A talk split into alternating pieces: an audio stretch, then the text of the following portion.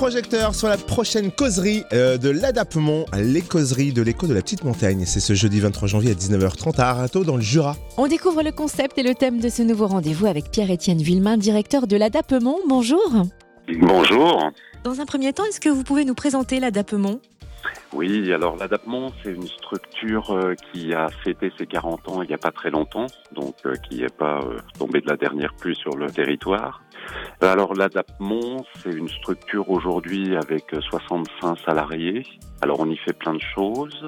Il y a deux grosses choses qu'on fait. Nous faisons de l'accompagnement vers l'emploi avec des équipes en accompagnement vers l'emploi. Donc il y a une cinquantaine de salariés qui sont répartis sur un grand territoire puisqu'on est euh, sur Clairvaux, sur Moire en montagne, euh, sur Beaufort-Saint-Amour, sur Arinto, enfin voilà, c'est assez vaste.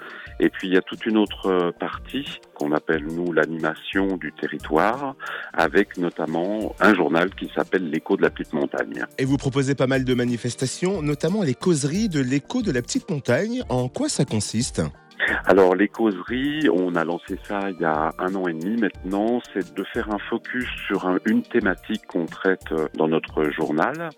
Et nous avons mis en place euh, depuis euh, maintenant trois mois une recyclerie avec des salariés en accompagnement vers l'emploi, avec la communauté de communes de Petite Montagne. Et on va mettre en place ce qu'on appelle les causeries, donc du nom du journal L'écho de la petite montagne.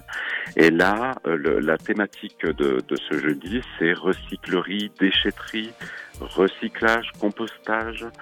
Euh, voilà, on va, on va réfléchir avec un ensemble d'acteurs à tous ces sujets-là.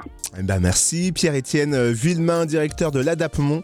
Et donc rendez-vous ce jeudi à 19h30 au tiers-lieu d'Arinto, c'est place de la Charité, pour les causeries de l'écho de la petite montagne. Et plus d'infos sur le site de l'association adapement.fr ou sur sa page Facebook l'Adapement.